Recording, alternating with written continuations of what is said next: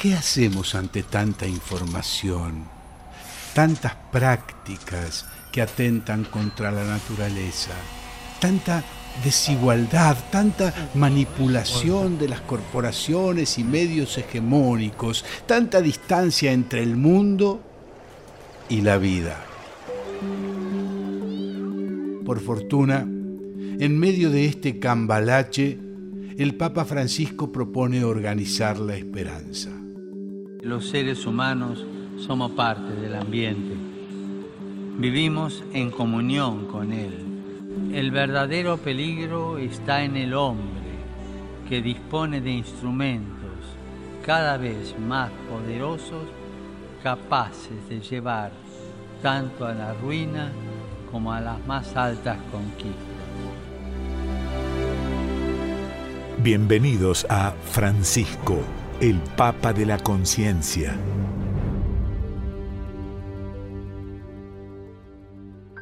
La esperanza que nace del Evangelio, en efecto, no consiste en esperar pasivamente que en el futuro las cosas vayan mejor. Esto no es posible, sino en realizar hoy de manera concreta la promesa de salvación de Dios. Hoy, cada día, la esperanza cristiana no es ciertamente el optimismo beato, es más, diría, el optimismo adolescente del que espera que las cosas cambien y mientras tanto sigue haciendo su propia vida, sino que es construir cada día con gestos concretos el reino del amor, la justicia y la fraternidad que inauguró Jesús. La esperanza cristiana, por ejemplo, no fue sembrada por el levita o por el sacerdote que ha pasado delante de aquel hombre herido por los ladrones. La esperanza cristiana fue sembrada por un extraño, por un samaritano que se ha parado y ha hecho el gesto. Y hoy es como si la iglesia nos dijese, detente y siembra esperanza en la pobreza, acércate a los pobres y siembra esperanza, la esperanza de aquella persona, la tuya, la de la iglesia.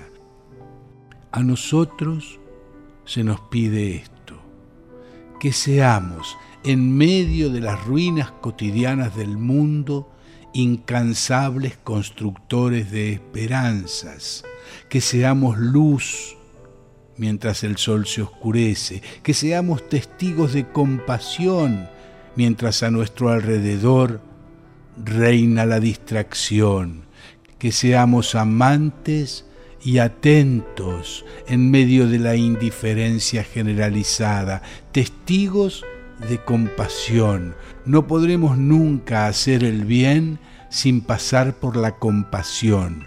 Como mucho, haremos cosas buenas, pero que no tocan la vida cristiana porque no tocan el corazón. Lo que nos hace tocar el corazón es la compasión nos acercamos, sentimos compasión y hacemos gestos de ternura. Precisamente el estilo de Jesús. Cercanía, compasión y ternura. Esto se nos pide hoy. Hace poco recordé algo que repetía un obispo cercano a los pobres y pobre de espíritu el mismo, don Tonino Bello. No podemos limitarnos a esperar, tenemos que organizar la esperanza. Si nuestra esperanza no se traduce en opciones y gestos concretos de atención, justicia, solidaridad y cuidado de la casa común, los sufrimientos de los pobres no se podrán aliviar. La economía del descarte que los obliga a vivir en los márgenes no se podrá cambiar y sus esperanzas no podrán volver a florecer. a nosotros, especialmente a nosotros cristianos, nos toca organizar la esperanza. Hermosa esta expresión de Tonino Bello. Organizar la esperanza, traducirla en la vida concreta de cada día, en las relaciones humanas, en el compromiso social y político. Me hace pensar al trabajo que hacen tantos cristianos en las obras de caridad, al trabajo de la lismonería apostólica. ¿Qué se hace allí? Se organiza la esperanza. No se da una moneda, no.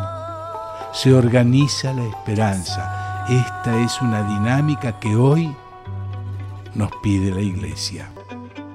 Soy pan, soy paz, soy más, soy la que está por acá. No quiero más de lo que quieras dar. Hoy se